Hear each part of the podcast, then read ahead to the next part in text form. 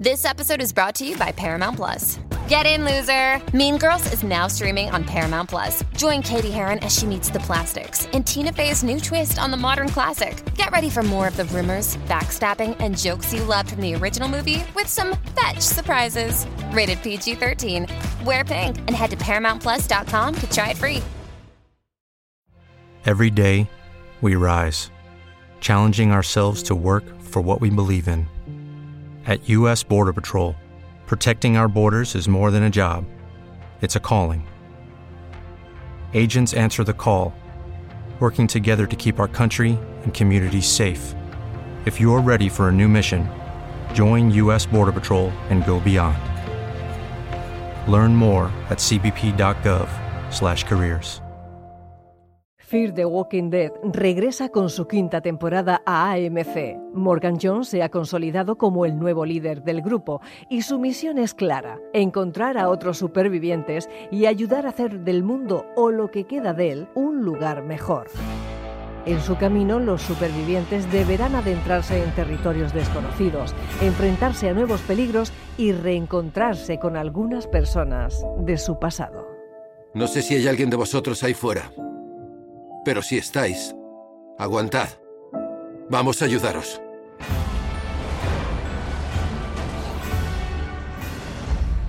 Confía en nosotros, no debes tener miedo. Eso es lo que la gente siempre dice cuando hay algo que temer. Sé que tengo un temperamento peculiar. El oírme, verme la cara, despeja toda duda. Podrías sentirte inclinado a apretar el gatillo en el acto, puede que sin querer. Continúas hablando demasiado, Víctor. Morgan. El lunes 3 de junio a las 22.30 horas regresan los zombies a AMC. No te pierdas el estreno de la quinta temporada de Fear the Walking Dead.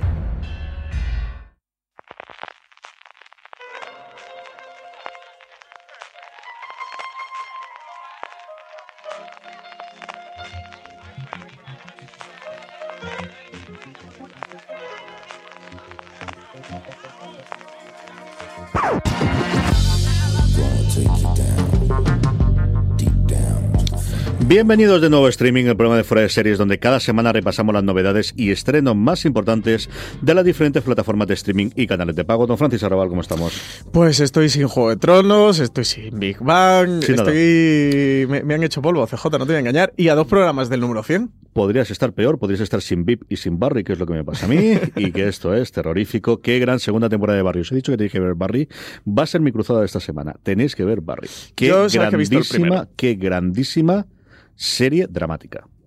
No cojáis Barry pensando que es una comedia. Es, de verdad, tengo que mandar, Iñaki el otro día nos estaba pidiendo para todas las redes sociales Ujú. mandar el comentario. La mía, no sé si guardo esto porque me conozco, la he hecho ya, pero está dando vueltas y viene a ser algo así como eh, la segunda temporada de Barry me recuerda a Los Soprano, Breaking Bad y The Shield. Ya no sé qué más deciros para convenceros que veáis la serie. Pues tiene que decir Es- que, que te recuerda a Juego de Tronos también. Brutal, ya- brutal. Qué maravilla, qué maravilla de serie. Pero no estamos aquí para hablar solamente de Barry, sino estamos para hablar y para repasar todos los estrenos, todas las novedades, todas las noticias que se han generado a lo largo de la semana sobre las plataformas, los canales, las distintas cadenas. Tendremos, como siempre, nuestro Power Rankings. Veremos si sigue todavía Juego de Tronos y el resto de las series en lo más alto. Acabaremos, como siempre, con las preguntas de los oyentes, que amablemente nos envían más de las que podemos responder, pero seguir mandando, seguir ¿eh? llegando, seguir Madre llegando mía. que nos encanta, hacemos la recopilación y nos encanta contestar. Antes de todo eso, Francis, noticias generales y la primera es que alguien que dentro de nada pasará a la segundo bloque, a cuando ya tengamos canales y plataformas, que es Apple, empezamos a verle un poquito el funcionamiento de Apple o de la nueva aplicación de televisión de Apple en eh, nuestro país. Está ya cerquita, más cerquita que nunca. Hace un par de semanas desde Apple actualizaban el sistema operativo de los dispositivos iOS. Con esa actualización ya aparecía la aplicación de Apple TV, así que si tenéis un iPhone, actualizarlo, que os aparecerá una nueva aplicación. Y de esa aplicación ya nos permite y nos dan la opción de suscribirnos a canales que no pertenecen a la compañía. Y oye, CJ, que aparece por ahí Stars Play. Por 4,99 euros al mes ya podemos contratar Stars Play si tenemos un dispositivo iOS. Y es el primer lugar que no esté ligado a una compañía telefónica, hasta ahora era disponible solamente para gente de Orange y para Vodafone en nuestro país. Es la primera vez que podemos ver, bueno, es eso, el catálogo de series curiosas que tienen, como Vida, ¿no? Como el... el- No, como- Apocalipsis, The Girlfriend Experience, vienen próximamente de Esa es fundamentalmente todo lo que ahora. O The Rock también. Tenemos tres o cuatro de cinco estrenos muy, muy interesantes que tenemos. The Act, que ha sido de verdad un exitazo a nivel de crítico y en Estados Unidos Hulu lo comentaba como uno de los grandes estrenos de que había captado nuevas eh, espectadores, o mejor dicho, nuevos suscriptores a su plataforma en Estados Unidos, con una Patricia Arquette que suena absolutamente a todos los premios junto con su papel en Fugante de Mora, a ver qué es lo que va a ocurrir con él definitivamente. Patricia Arquette versus Patricia Arquette. Sí, señor. Trampa 22, que es la traducción que le han dado a Catch 22. Yo no sé exactamente por qué, porque he puesto a traducir, mira que tenías tus cosas para decirlo, pero bueno, en fin, Ahora hablaremos de ella porque es miniserie de seis episodios, producida, dirigida por George Clooney, que también hace un pequeño papelito. Son solo seis episodios, es una de las miniseries que también promete mucho para esta temporada. Y luego de Rook, que se comentabas tú, que tiene una pinta curiosa. En fin, que Apple ya empieza a enseñar un poquito la patita, empieza a incorporar los canales, a ver cuando lo hace Amazon. Amazon Prime Video yo creo que no va a ir a la zaga a hacer lo mismo que ya hace en Estados Unidos, donde tiene más de 50 canales a los que puedes suscribirte adicionalmente. Y aquí la gran noticia, evidentemente, es sí, Star Play es importante, pero cuando entra especialmente HBO España, cuando entra y si van a entrar las cadenas adicionalmente de pago, es mi gran cruzada de Fox, que ahora sabemos y hablaremos también de la producción que va a tener y lo demás, una XN, un TNT, este tipo de cosas. Fox que ya tiene Fox Now, XN tiene la XN Now, que están disponibles. Todas esas que tienen el Now. Ese Now mm, va a ser Now por tres euritos, por dos euritos, por cuatro euritos o por cinco euritos. la posibilidad. que es la otra incógnita que también tú y yo mucho en streaming. Segurísimo, segurísimo. Dentro de nada. Amazon Prime Video tiene una pequeña serie el 31 de mayo. Una pequeña serie que de la que le tengo una poquita ganas de ver.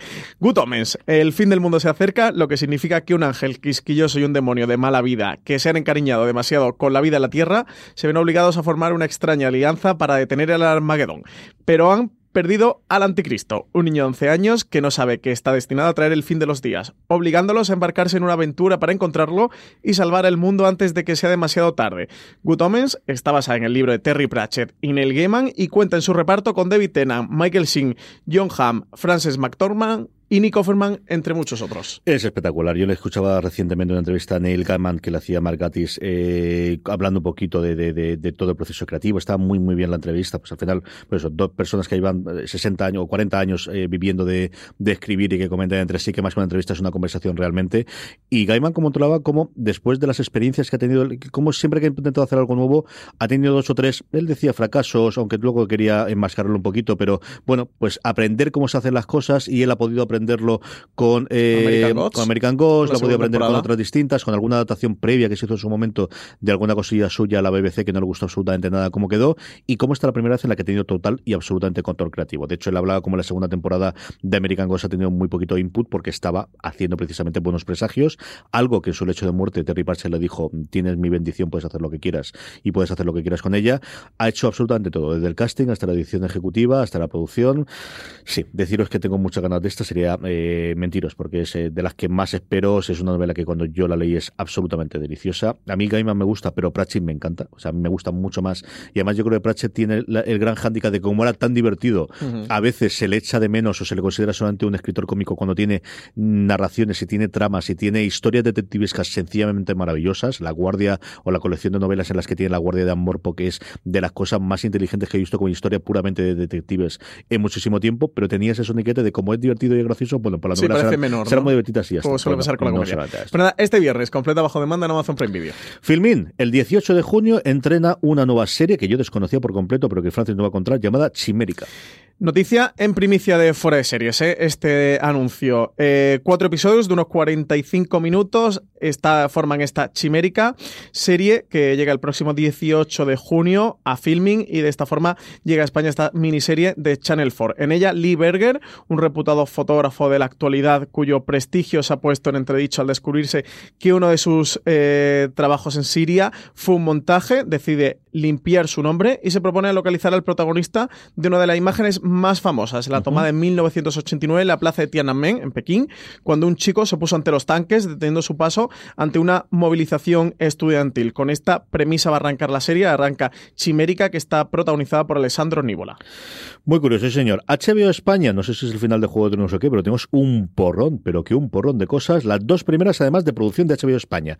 La comedia por H por B, nueva serie, cuarta serie ya en proceso de producción y anunciada por HBO España. Cuarta serie tras Patria, 30 monedas y Foodie Love. Esta por H por B es una comedia protagonizada por dos mujeres que vivían en Parla y que entonces eran muy amigas pero que perdieron el contacto. Años más tarde, H y Belén se encuentran en Madrid, en el barrio de Malasaña, donde intentan adaptarse a un estilo de vida bastante diferente del que conocían.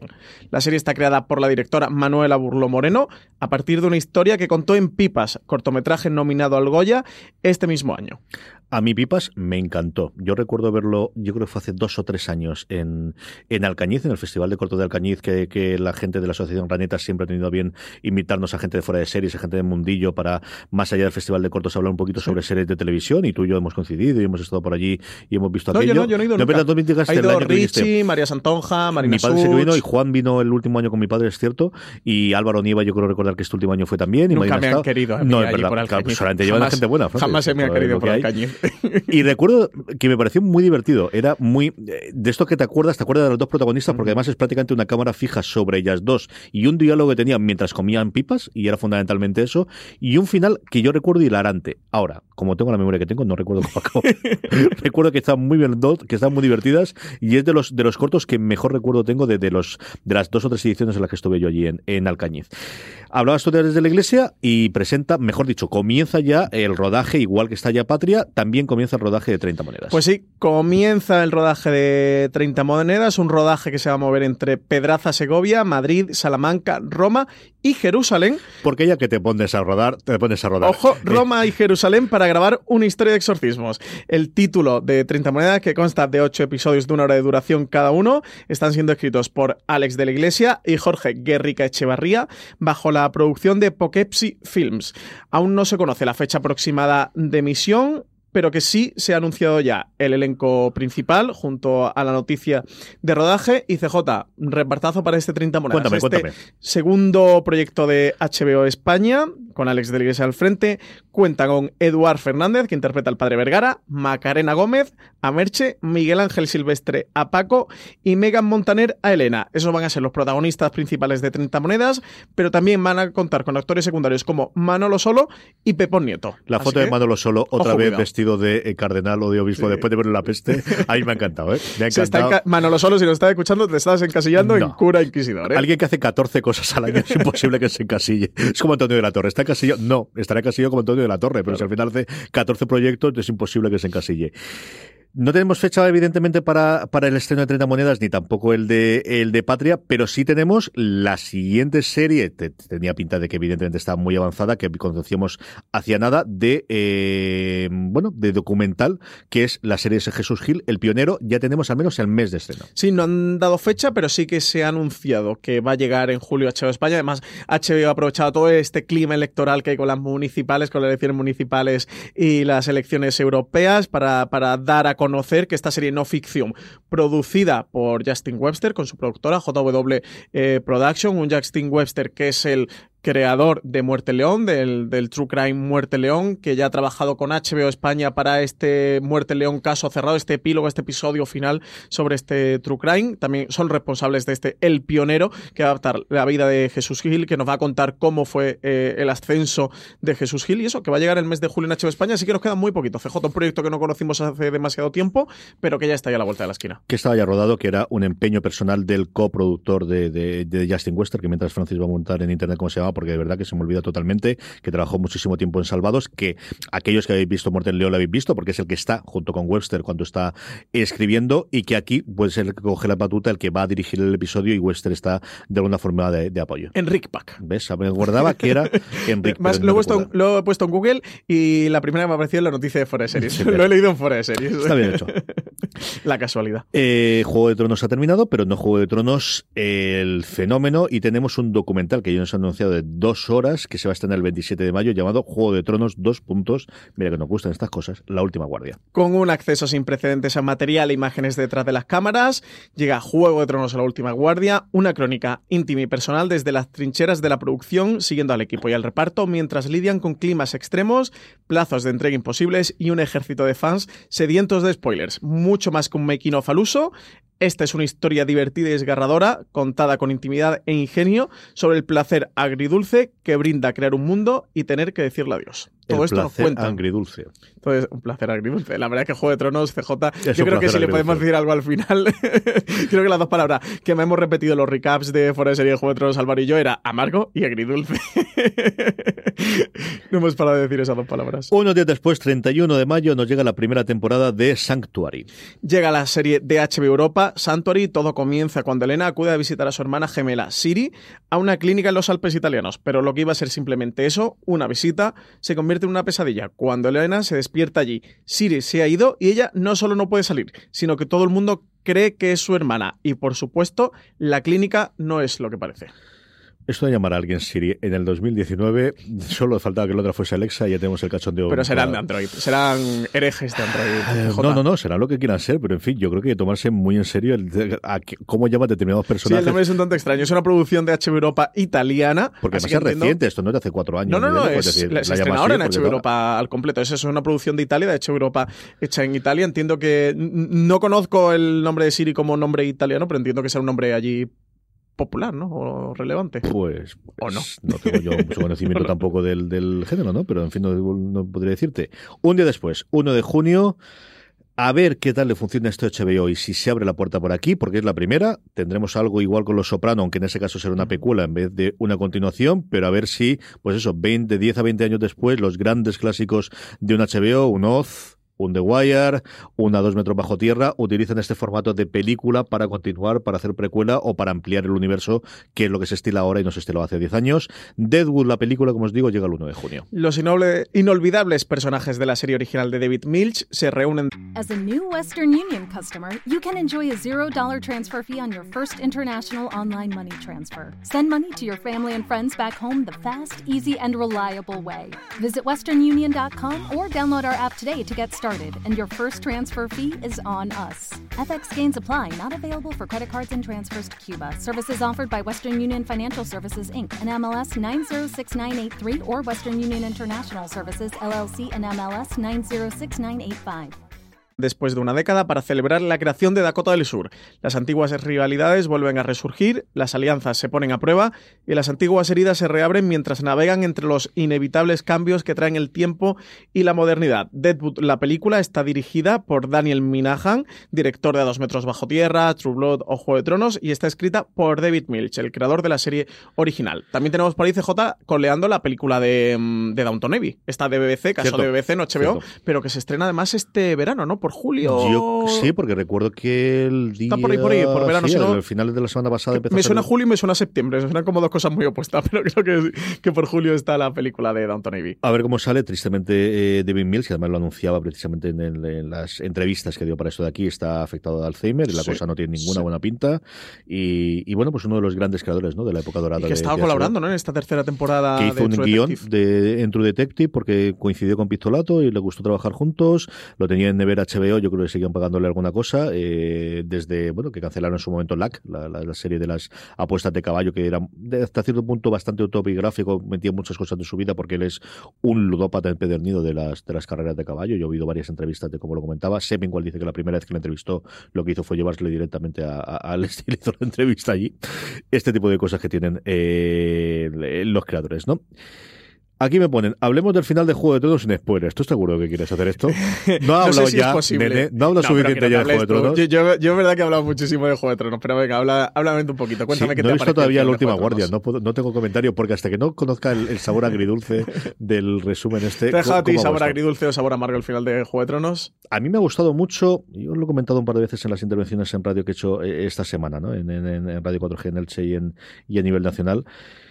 Yo creo que, vamos a ver, Juego de Tronos llega a un punto álgido al final de la sexta temporada, que posiblemente sea mi episodio favorito. Ahora precisamente que estoy haciendo el orden para el top 10, a ver si hacemos algún, algún top eh, sobre los episodios de Juego de Tronos. Y a partir de ahí tiene dos problemas. Uno, estructural en el sentido de que ese es el momento en el cual empiezan a acercarse todos los personajes y lo que hasta entonces era un universo más o menos expandido con su muerte, con su incorporación, lo que seas, pero siempre habías tenido la parte de la amenaza de Daenerys y la amenaza del norte y empieza a concentrarse y empiezas a tener que hacerla y sobre todo es que tienes que empezar a cerrar las tramas porque ellos saben que le quedan dos temporadas.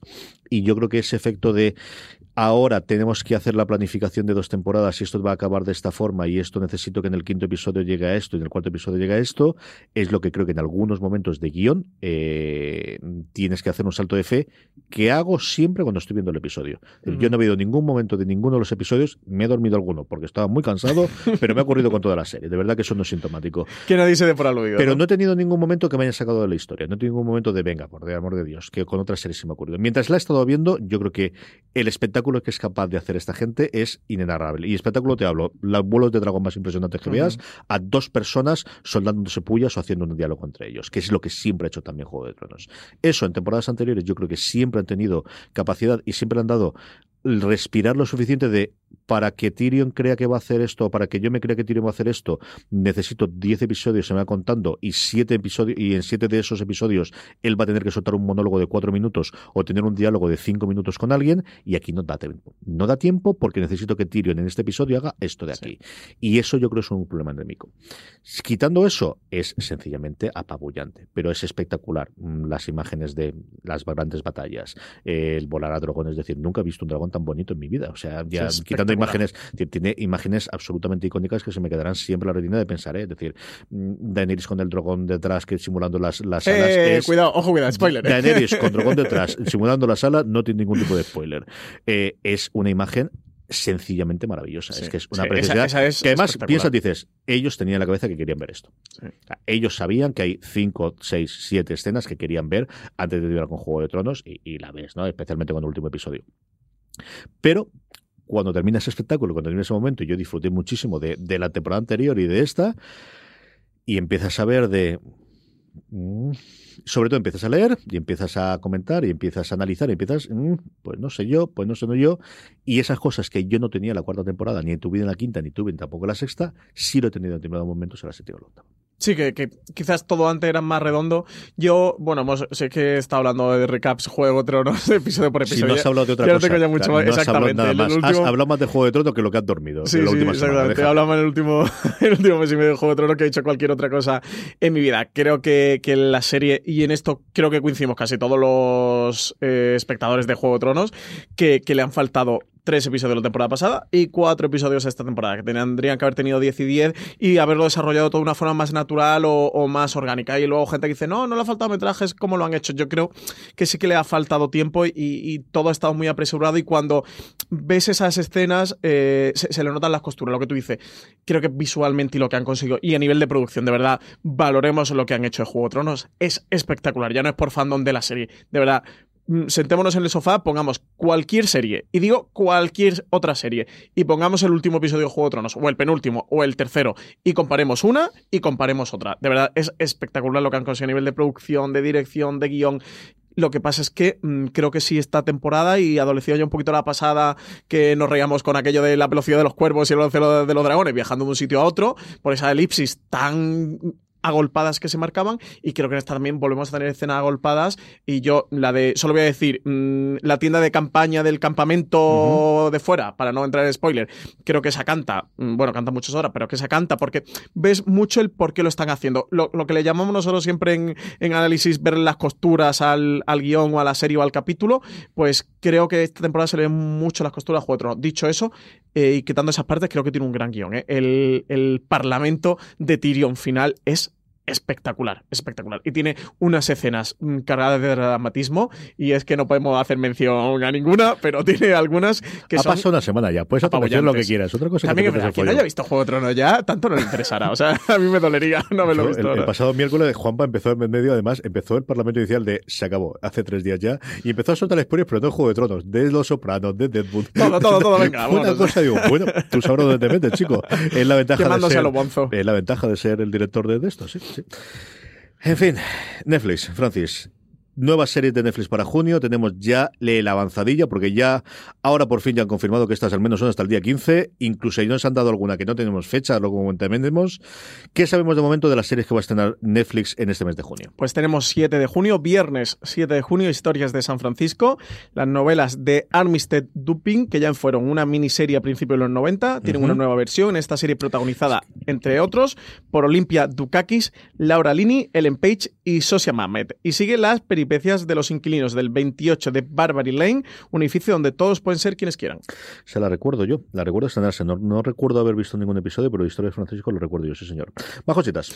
Viernes 14 de junio tenemos el caso Alcácer, ya llega este True Crime eh, llevado a cabo, producido por Bambú Producciones, la desaparición de Toñi, Desiree y Miriam en noviembre de 1992, más la aparición de sus cadáveres tres meses más tarde, sacudió a España a unos niveles que no se había visto hasta entonces. Desde aquel caso va a hablar esta docu-serie que aspira a contar la versión más completa de los hechos sin obviar todo el circo mediático que se montó alrededor del caso. Decir que tengo ganas de ver esto sería, quedando muy muy cortitos, Marichu Lazabal dio la posibilidad del, hasta que yo sepa, único estreno oficial que se ha tenido, que fue en Barcelona la semana pasada. Sí, de momento en el, creo que es Docs Barcelona, como se llama el festival de documentales, mostraron el primer episodio, ya está la crítica en foreseries.com, pasaros, porque sobre todo ahí eh, Maricho apunta a cuál va a ser el tono de este True Crime, en el que no se van a centrar tanto en averiguar la verdad detrás del caso, como suele ser eh, principalmente los True Crime, sino a ver todo lo que ocurrió alrededor, sobre todo con, con respecto a los medios de comunicación, un poquito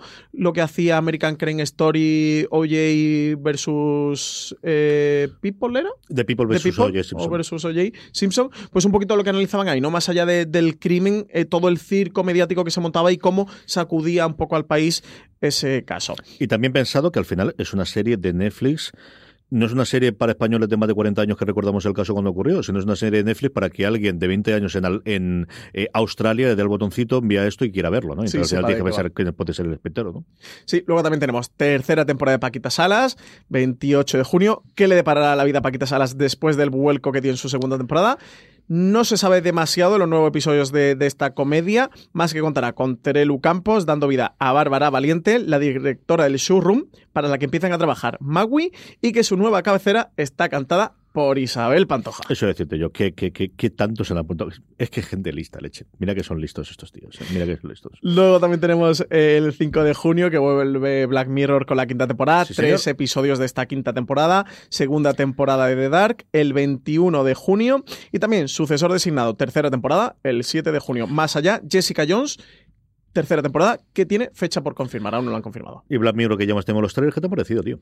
Eh, de Black Mirror. En... ¿Tú ya te lo has visto? Los trailers los tenemos. Ah, los, trailers, he escuchado no los, los tres. no, digo, los trailers. di- digo, ¿en qué momento te han pasado a ti los screeners? No me has dicho nada y yo estoy aquí viviendo no Black. Mirror. ¿Qué te parecen los trailers? Eh, los trailers fantásticos. A mí el de Miley Cyrus me pinta tan genial. O sea, tengo unas ganas de verlo que ni te imaginas. Por eso, el momento que me ha dicho, ¿qué te ha parecido a ti? Te, te he empezado a odiar, pero vaya, he subido el termómetro de, de- de odiar a CJ Navas, odiar a CJ Navas. Pensaba que te habían pasado screeners y no lo había visto. El trailer muy bien. Tiene muy buena pinta, ¿eh? Eh, muy, muy, muy, muy buena pinta. Yo, pero o sea, sabes que yo soy muy fan de Black Mirror.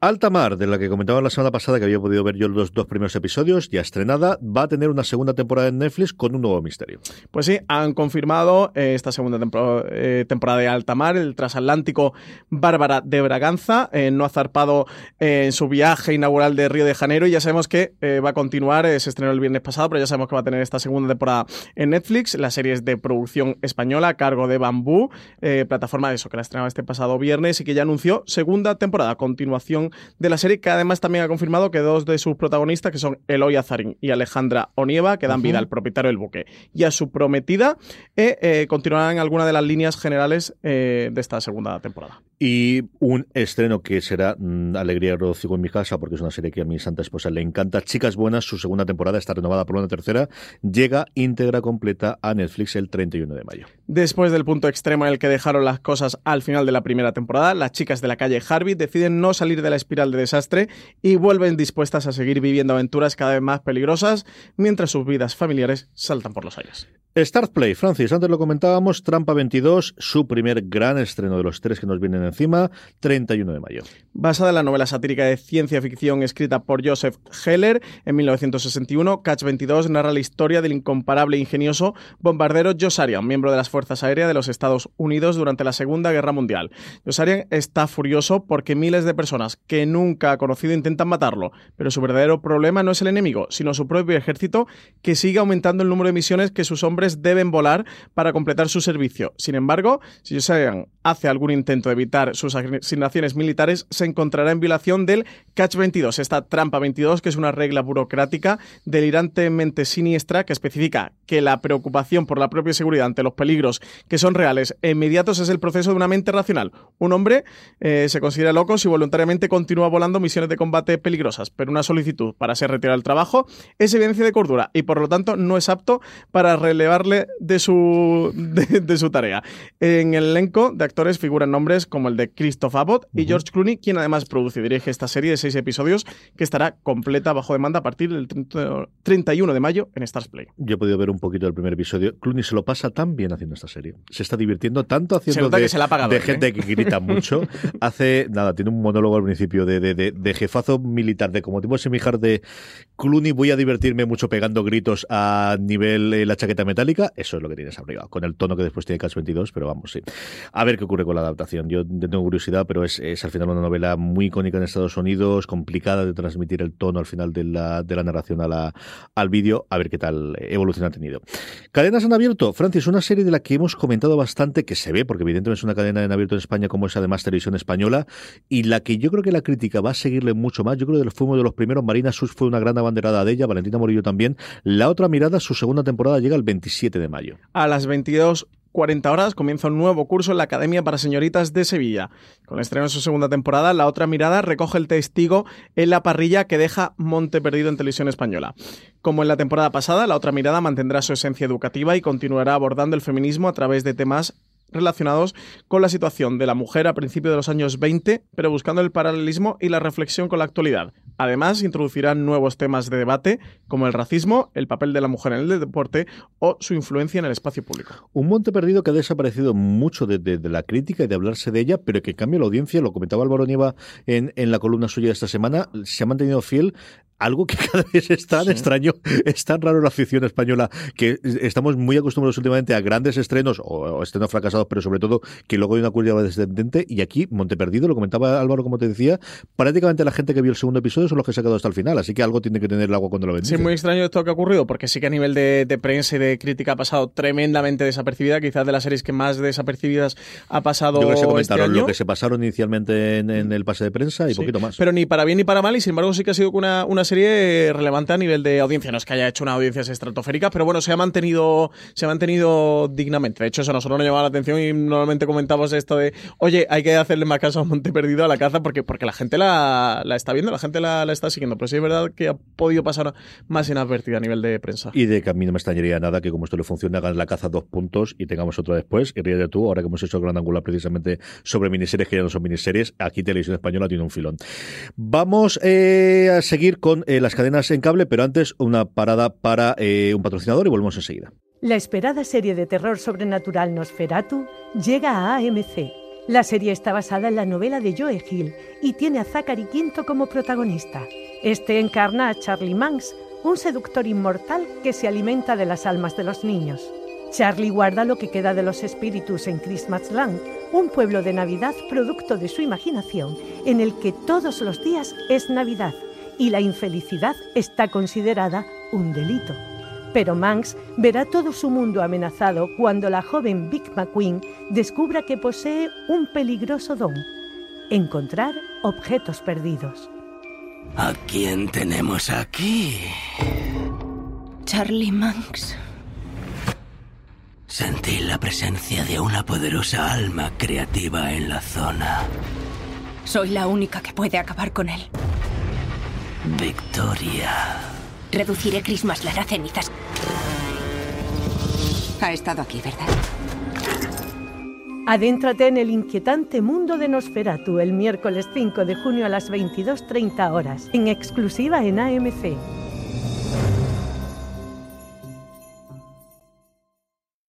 Francis, cadenas de cable y lo primero que tenemos es Paramount Network que nos trae Atrapa un ladrón, pero va a ser un poquito más tarde. Sí, se va a retrasar. El estreno estaba previsto en Paramount Network para el próximo 2 de junio. Finalmente no será así. Lo contábamos en primicia en Fuera de Series. Dábamos esta noticia que su estreno se pospone a pasado el verano. Parece ser que va a ser a lo largo de otoño cuando vea la luz en el canal de TDT. Pues sí, porque además tenemos un tráiler que, hombre, tenía pinta de que era sobre todo del primer episodio, pero me gustó tantísimo. Es que Alexandra Jiménez estaba tan bien en ese tráiler. Tan, tan, tan bien. El tráiler pinta muy, muy bien. ¿eh? A mí me gustó mucho. De hecho, nada más verlo, recuerdo que te lo pasé de, oye, ¿qué te, qué te parece a ti eh, esta serie? Recordemos que es adaptación en formato seriado de la película homónima que dirigía Alfred Hitchcock en 1955 y que tiene a Alexandra Jiménez y a Pablo Charri como protagonistas interpretando al gato. El Charlie estaba muy, muy divertido y este es el primer gran proyecto de Olivares después de salir del Ministerio del Tiempo, antes de regresar al Ministerio del Tiempo. Así que, tendremos que esperar que pase el verano, a ver si llega en torno a septiembre, octubre, si no se retrasa a noviembre atrás por ladrón, porque desde luego es de las series que teníamos más ganas de ver. Pues fíjate tú, que vis a vis al final no había terminado, ¿no? No, estaba, estaba de parranda, ¿Cómo dices tú eso de que sorpresa o cosa por sí, que Hay que sorpresa, señor.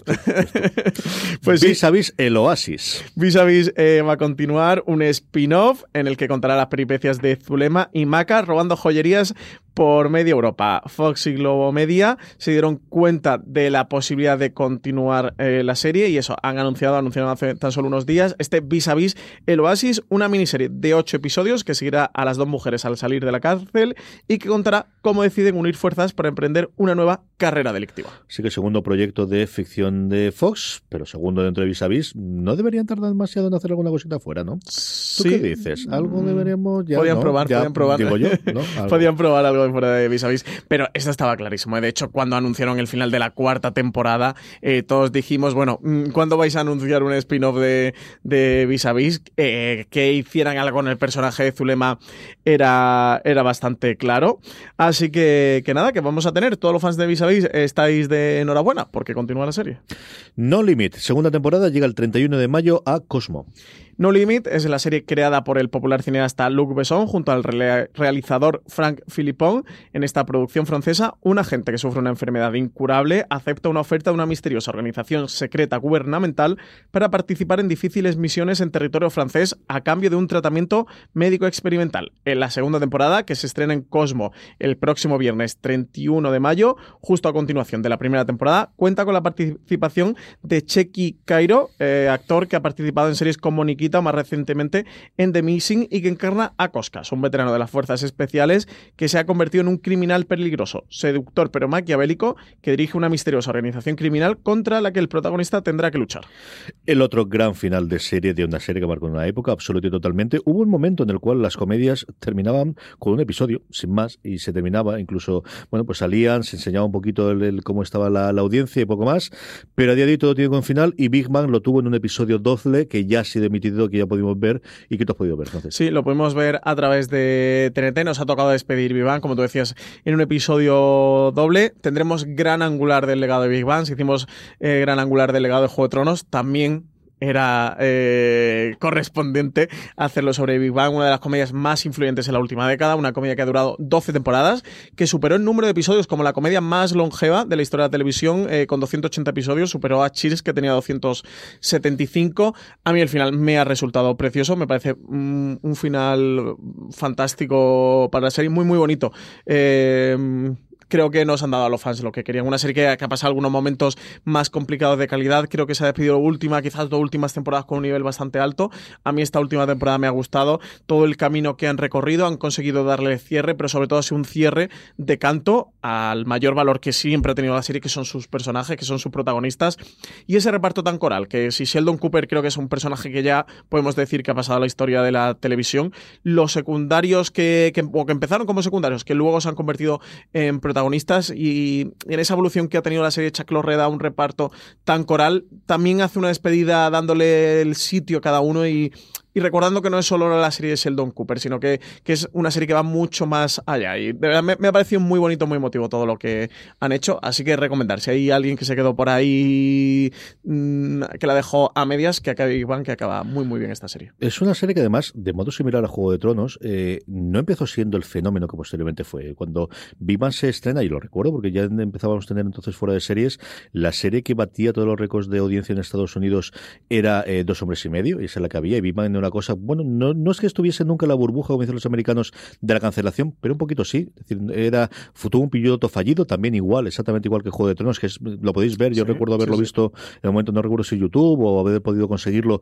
y, que cambiaba mucho, era otra actriz distinta a la que hacía de, de, Penny, el tono que tenían los personajes no era de mucho lejos, y es que de hecho, si volvéis a ver el piloto que sí se emitió incluso esa primera temporada, no es exactamente el mismo tipo de personajes. Es una serie que poquito a poco, y con esa eterna pelea de si se está riendo con los nerds o con los frikis o de los nerds y de los frikis, fue evolucionando hasta empezar a ser la gran comedia de audiencia, en medio del pillo Mother Family, que durante un tiempo tuvo también esa bandera de ser la, comedia de América, la comedia que unía a todo el mundo alrededor de la televisión cuando la gente cada vez más empezaba a tener sus pantallas independientes y que yo creo uno de los grandísimos aciertos, si tú hablabas de eso precisamente, fue el darle cada vez más juego al personaje, a los personajes que hay alrededor de ese grandísimo personaje central tan importante. Yo siempre lo comprobaba con House, ¿no? De, era muy complicado tener una serie. Eh, Friends mm, era muy complicado tener sin ninguno de los seis, aunque a lo mejor podrías hacerlo. Era imposible tener House sin House, era imposible tener eh, The Big Bang eh, Theory o Big Bang eh, sin tener a, a, Sheldon Cooper. Y yo creo que el gran acierto, desde luego, fue la incorporación de las mujeres progresivamente. Yo creo que al final darle ese enfoque y eso de son más allá de los amigos más Penny y tenemos más presencia femenina, también un signo de los tiempos y del tipo de serie que quería hacer. Yo creo que fue uno de los grandes aciertos y que yo creo que le permitió tener cuatro o cinco temporadas más que si no se hubiese quedado sin, totalmente imposible de, de poder continuar. Francis, de todo lo anterior, ¿qué recomendamos? Pues yo me voy a quedar con buenos presagios de la serie que estrena Amazon Prime Video. Le tengo unas ganazas enormes. Yo también, muchísimo, muchísimo.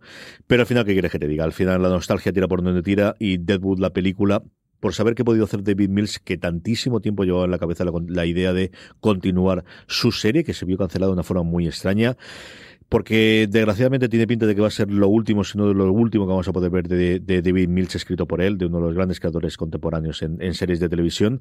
Y por esa curiosidad ya a nivel de industria de si esto funciona, ¿cuál va a ser la siguiente? Porque si esto funciona y la de Los Ángeles de Newark de Los Sopranos funciona, sabiendo quiénes son los Un Roma la película nos podían dar. No tengo ni la más mínima. Un Roma es la otra. Roma, Carnivale, que fueron las que se quedaron más más por cerrar, ¿no? Quizás. Porque mm. Oz se quedó más cerrada. Pero puedes hacer alguna cosa tirando de nostalgia y yo creo que The Wire le tintarán un poquito a ver si pueden hacer algo nuevo que no lo tengo tan tan tan claro. Es que David Dos metros bajo tierra, a ver qué hacen con ello, porque la última serie de Alan Ball. de Alan Ball fue un pequeño fracaso, pero empezar a hacerlo tanto HBO como el resto. Es decir, al final tienes un montón de, series en su momento de Showtime que podrías volver a hacer alguna cosa. yo creo que este momento, sea con películas, sea con miniseries, sea con cualquier otra cosa de continuación de algo que ahora, claro, es que es que ya son clásicos, es que se estrenaron hace 20 años y concluyeron hace 10 años algunos de ellos. Yo creo que sí que es, pues eso. Yo, si nos están escuchando, la de Roma, yo creo que y Jorge Navas me apoya aquí. Eh, la de peli de Roma te la estamos pidiendo. sí, señor. Hay que volver a ver que, que, la sandaza de Tito Pulo y que le ha pasado todo este tiempo que no hemos podido verlo.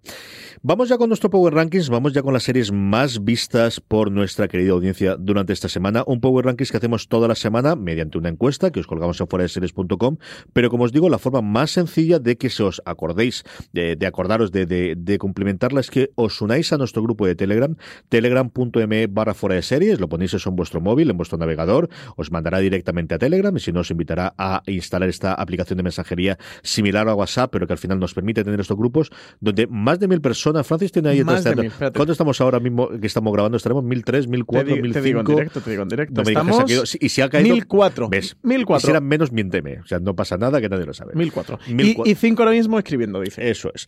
Eh, lo hacemos ahí porque cada vez que Marina Such eh, cuelga la noticia, os avisamos y nada, os llega un aviso al móvil y en 10-15 segunditos automáticamente nos ponéis las tres series que más os ha gustado de esta semana, que es como hacemos el Power Rankings toda la semana, y de esa forma conseguís que vuestras series favoritas estén muy alto, muy alto, y cuando lo digamos, oye, pues uno siempre tiene el subidón de que las series te gustan, estén arriba. Tenemos ciertas novedades en la parte baja del Power Rankings, hasta el puesto número 7 todos son nuevas entradas, y a partir de ahí movimientos pequeños. La única gran movimiento que tenemos es el puesto número 6, que ahora lo comentaremos. Pero empezamos en el puesto número 10, Into the Badlands, la serie de MC, Francis. Sí, que estrena última temporada ya y se despide Into the Badlands. Novena posición, CJ, tu reivindicación empieza a hacer fuerza. Entra eh, Barry con su segunda temporada. Muy baja veo esto, muy bajo. Vamos para arriba, vamos para arriba, tenemos que subir. Esto es que la gente todavía no ha visto el último episodio. y si era para arriba, hay que ver los dos últimos episodios y ver cómo acaba la cosa. Fossy Verdon, para eh, alegría de Francis Arrabal, está en el puesto número 8 y le queda nada, un episodio, dos episodios, un episodio, un episodio. Yo también me quejo demasiado baja la de Barry. La quiero ver la semana que viene más para arriba. Igual que Barry se puede ver también en HBO España. Eh, séptima posición también para lo que hacemos en las sombras. CJ también disponible en HBO España, que también entra. Sería también maravilloso y que también solo le queda un episodio para acabar. Sí, le está acabando absolutamente todo antes de que llegue la temporada de eh, final de primavera y principio de verano para HBO. Mm, qué divertidas las la, la maravillosa lo que hacemos en las sombras. Divertidísima. La gran subida de la semana, como os decía antes, dejando aparte las entradas nuevas, sube 4 puestos con respecto a la semana pasada, los 100 que se puede ver a través de Sci-Fi. Y Chernóbil, que también es una posición que está disponible en HBO España, esta producción, coproducción de HBO con Sky.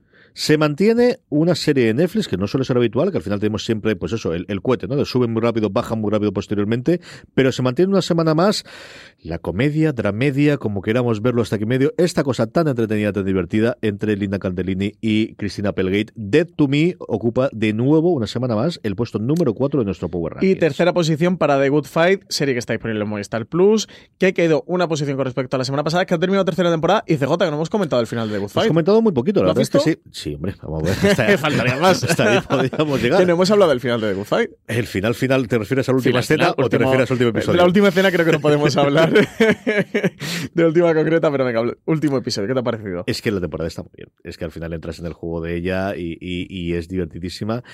Y esos momentos de incomodidad de mm, hacerle frentes.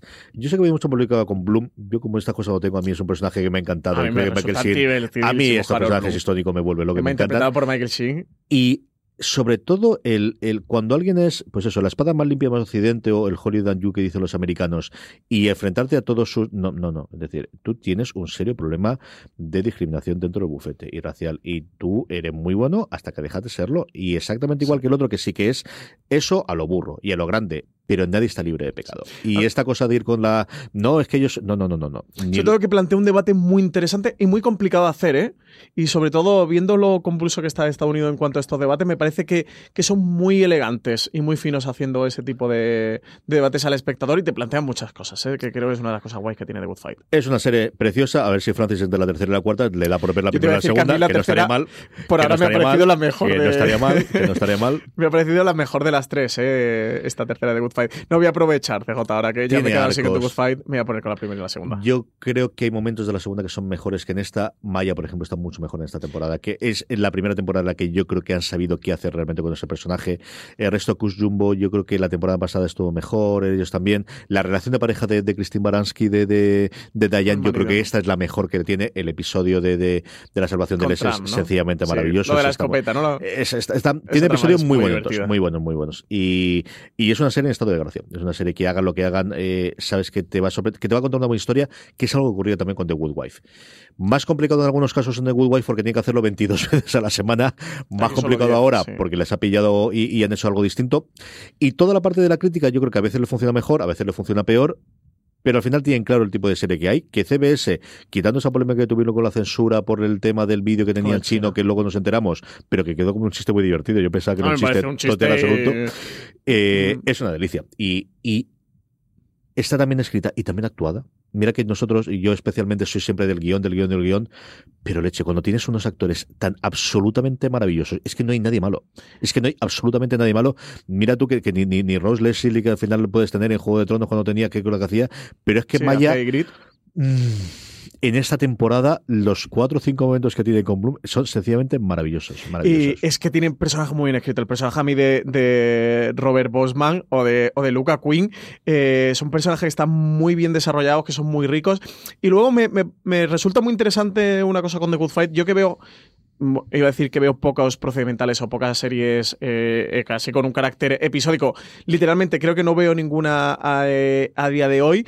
Como en The Good Fight le han dado el giro de, de, mm, de sacarle virtud, de sacarle partido y no se convierte en un procedimental de, venga, este es el caso del episodio que, es, que no es importante y tal, pero te distraes y tiene una trama río. No, no, aquí aprovechan para que cada lo, lo vuelve en virtud y que cada episodio eh, le- les permita tratar un tema diferente e ir evolucionando. La trama general con lo que va ocurriendo en cada uno de los episodios y plantear, eh, sacar a, la palestra un, uno, un debate, un tema sobre el que le apetece eh, hablar en, en la serie, en vez de tener que ir incluyendo poco a poco como tramas o como subtramas como hacen actualmente las series, porque tienes eh, una, una, continuidad dentro de, toda la trama. Aquí aprovechan ese carácter episódico y saben sacarle un partido, un jugo que, me sorprendía, porque en una época en la que cada vez tendemos eso, a series eh, las que son más, más seriadas y el episódico eh, se, se está perdiendo y que aquí sí que tengan este carácter episódico de sacarle todo este partido y aprovecharlo, ¿no? Y hacerle una,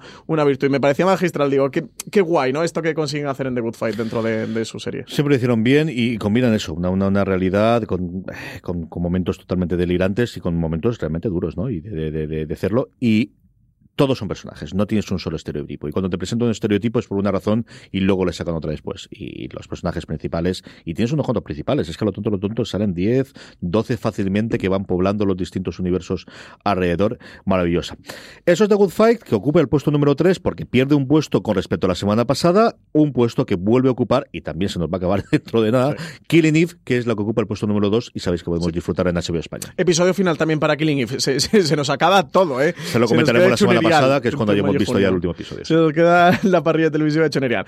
Pues primera posición CJ, para sorpresa de absolutamente nadie, Juego de Tronos, disponible en HB España, disponible en Movistar Plus, que cierra su octava y última temporada, fin de la serie, en la primera posición de nuestro Power Ranking. Sí, señor. Eh, un borrón de comentarios, aunque luego recordaré todo en, comentarios. Hemos tenido los recaps semanales de, todos los episodios y luego el que tenéis que acercaros sí o sí es ver el trabajo que han hecho Francis Arrabal y Álvaro Nieva y luego la producción en directo, además María Santoja poniendo todos los cortes en ese maravilloso ¿Dónde están mis dragones? Dos puntos caso cerrado. Qué grandes sois. Cuando os ponéis, cuando ponéis en este plan, no puedo decir nada. Y hemos utilizado el dos puntos. Hombre, ya que está de moda la tendencia televisiva, ¿no? De los dos puntos, ¿cómo no va a haber un fuera de serie con esos dos puntos? Sí, señor. Pasamos a las preguntas de los oyentes. O como digo, voy a hacer una primera pregunta yo eh, antes de esto. Preguntas que nos llegan a través de redes sociales, pero sobre todo en ese cuestionario en el que tenemos el Power Rankings.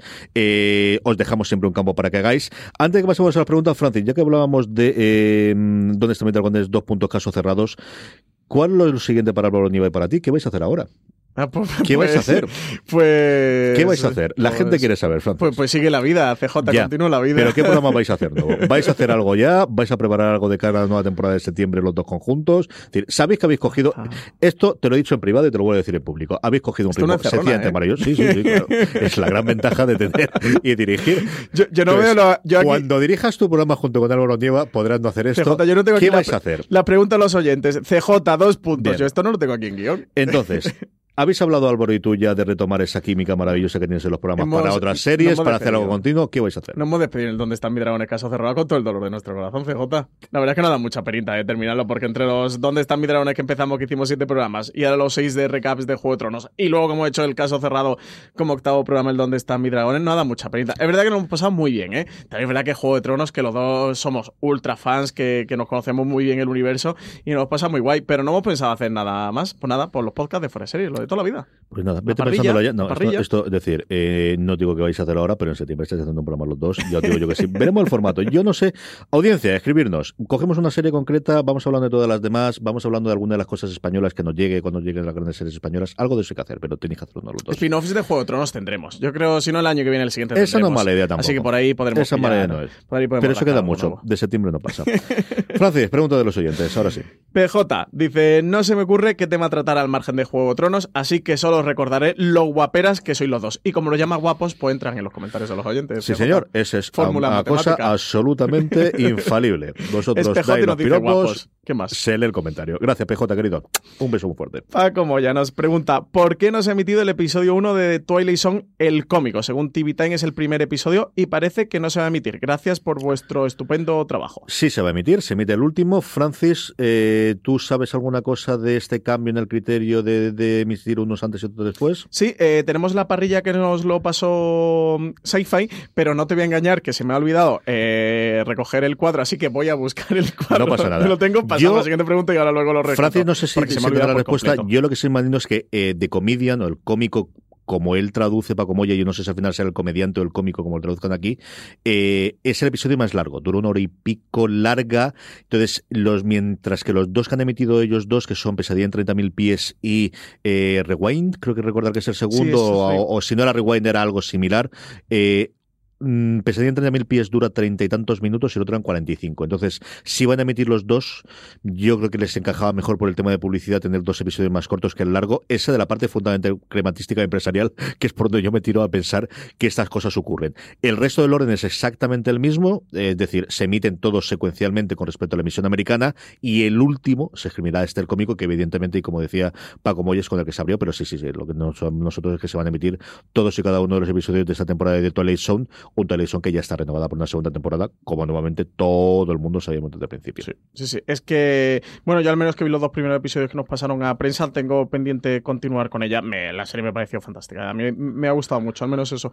Los dos primeros que, que yo vi a falta de poder continuar sí que me gustó. Y con Jordan Peele detrás, creo que cualquier proyecto hoy día que tenga una cadena de televisión con Jordan Peele, si puede continuarlo, lo va a continuar porque es de los grandes talentos que hay detrás de las cámaras. A mí por ahora me ha gustado más el proyecto que el, la realidad que tiene esta primera temporada. ¿Lo tienes ahí, Francis? Ya lo tengo. Eh, emitían, el orden eh, ha sido... Es el mismo, pues, el primero lo ponen al final, fundamentalmente lo que hacen.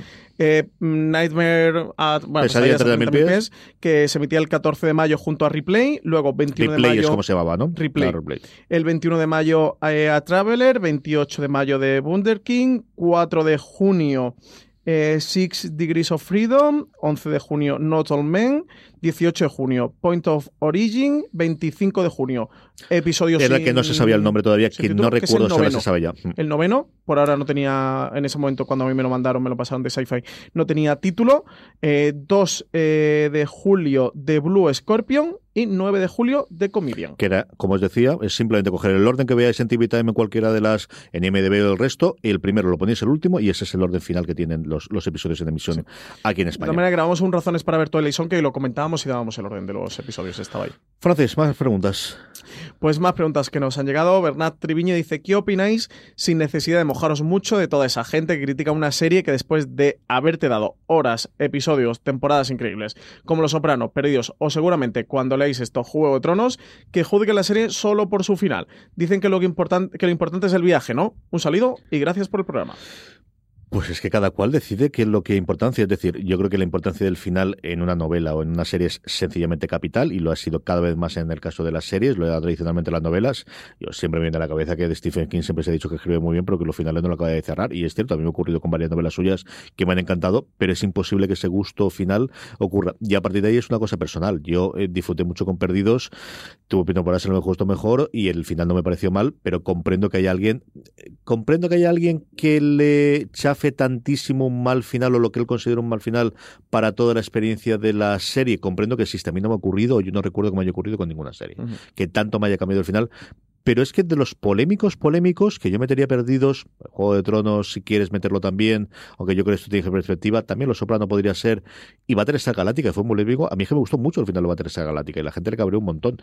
El de Los Soprano, yo creo que no se podría volver a repetir, y tanto como polémico fue una cosa extrañísima en su momento. Pero bueno, es que hay gente para todo, como decía el Guerra, esto es lo que hay, Francis.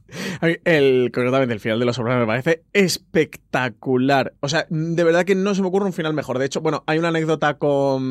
¿Era Pepler quien estaba ese momento? Ay, no estoy seguro si era con Pepler. Eh, sí, Pepler estuvo ahí veintitantos Sí, años. no, pe- pero que, que no recuerdo si la anécdota era con Pepler o había sido con. Ay, ¿cómo se llama el otro de HBO? CJ, que también se ha ido. Se fueron Pepler y se fue. Pepler se fue hace un añito por ahí, el que salió últimamente co- por la compra de ATT. Tengo la- el nombre ¿Sabes de- en la cabeza, pero no, me recuerdo. acuerdo mismo. No estoy seguro si fue con él o con Pepler. Creo que fue con.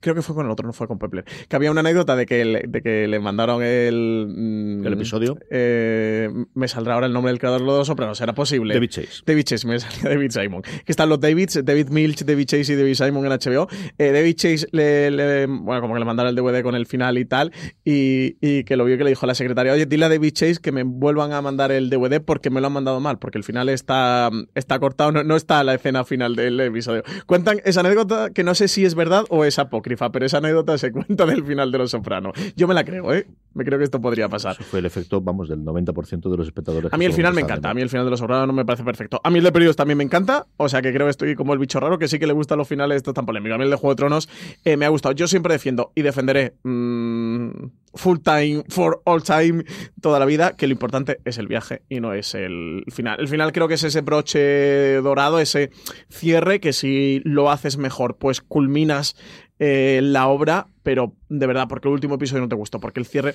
otra cosa es un, un cierre que traicione, esto siempre que hablamos de es que traiciona el espíritu, mm, no creo que haya un final que traicione el espíritu, pero bueno, de la serie, pero bueno, si dices, es que el final mm, no va en, el- consonancia por donde ha ido la serie y tal, que eso, que no creo que haya finales así, o que sea que lo habitual de una gran serie.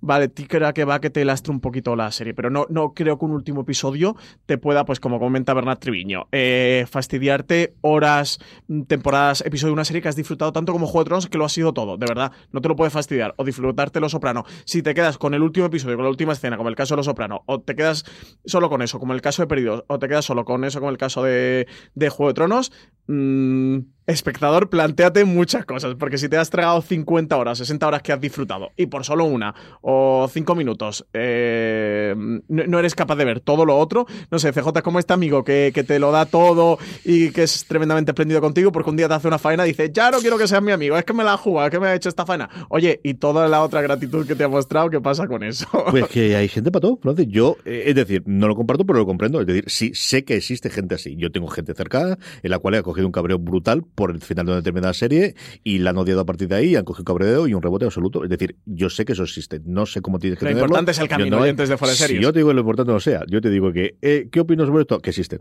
O sea, sé que existen, sé que hay y suelen tener cuentas de Twitter. Eso también lo digo. Sí, Suele sí, ser sí, habitual, es algo, no al Esa nacer, gente- esa gente no se pierde en pero, Twitter. Pero hay.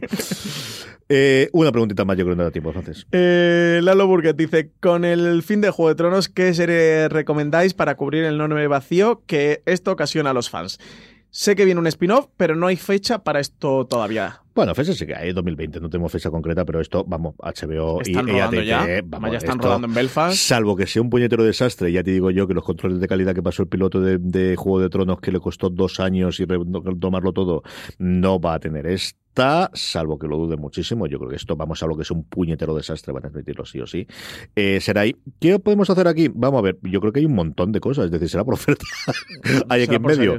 Eh, dentro de nada tendremos de Mandalorian, que quizás es lo que puede tener en cuanto a espectacularidad. A día de hoy tenemos The Expanse, si os gusta la ciencia ficción y es un buen momento para retomarla antes de que eh, cambien el dinero que tenían que tenían que negociar costosamente con Sci-Fi en Estados Unidos a que el señor Amazon le ponga mucha pasta porque además sabemos que le gusta a Jeff Bezos, con lo cual yo no quiero ni saber el grifo que se les ha abierto de dinero monetario para la cuarta temporada y luego ver sucesión. ¿Por qué? Pues porque toca y Barry, y ya está. Pero esa porque Ver son Barry y sucesión y porque sucesión. son Barry. Ya está, que las tenemos ya mismo, que están aquí. Barry acaba de terminar, sucesión llega a la segunda temporada. Barry muy cortita, son veintitantos minutos, 30 minutos como más en los últimos episodios de cada temporada. Y es una absoluta delicia de la serie reciente. Y luego, hombre, si no has visto ninguno de los clásicos, y hemos comentado unos cuantos ahora, especialmente de HBO, pues igual no es mal momento para retomarlos. Sí. ¿eh? Hombre, yo por tipo de series similares, partiendo del punto de que no hay otra Juego de Tronos y la más similar a eso pueda verlo cuando lleguen los spin-offs, eh, yo creo que Vikingos no podría ser eso, salvando las distancias. eh, que, que luego no me digáis, oye, me he puesto con Vikingos y esto no es Juego de Tronos. Ya, ya sé que no es Juego de Pero Tronos. sí, no, tienes toda la razón del Pero mundo. ¿eh? El Vikingos tipo de podría personaje, ser diálogo y la parte de guerrera producción. sin dragones, pero contra Cars, sí. sí. Tiene sus No juegos de no. tronos. A, a No digo yo que no. Hay juegos de tronos todos los que quieras. Quizás yo creo que Vikingos podría ser lo que más eh, pudiera llenar el hueco, eso, salvando la distancia. Con un de las Y tiene Kingdom. siete temporadas también, y tiene la cosa para adelante, y los Va a spin-offs tener un spin-off también de Vikingos, va a haber sí. solo spin-offs. The Last Kingdom, que es un Vikingos de Entretenidillo. británica de la BBC similar, para mí está por debajo, bastante por debajo de Vikingos, pero también está por ahí. Y si sois de esas personas que tenéis corazón de verdad y Jon Snow y Kit Harington os gusta, tenéis Gunpowder, que además está en HBO, esta mm, miniserie de la BBC de tres episodios sobre el complot de la pólvora, eh, sobre Guy Fawkes, el cómic que hicieron luego posteriormente de de. Vendetta de Alan Moore y tal, que está chula, que es una miniserie de verdad que está bien, que yo suelo recomendar. Y Roma, siempre Roma, que la tenéis en HBO. Sí, señor, iba a comentar yo Roma, eh, y con esto, nada, vamos a pasar a despedirnos. Don Francis Arrabal, la próxima semana mucho más y mejor. Pues nada, hasta la semana que viene, CJ. A todos vosotros, querida audiencia, todo, todo lo que hemos comentado Francis y yo lo tenéis en fuera de series.com, ahí todo el guion con todos los puntos, que no sé qué serie habéis dicho, que no sé cuál estaba en el quinto puesto del Power Rankings, que ese enlace, todo, todo eso lo tenéis en las notas que preparamos en el enlace en fuera de series.com. Más programas de fuera de series, incluido todos los especiales que hemos hecho sobre el final de Juego de Tronos en nuestro canal de podcast, buscar fuera de series, allí no reproduzcáis. Nada, que volvemos la semana que viene, que estéis ahí y recordad, tened muchísimo código ahí fuera.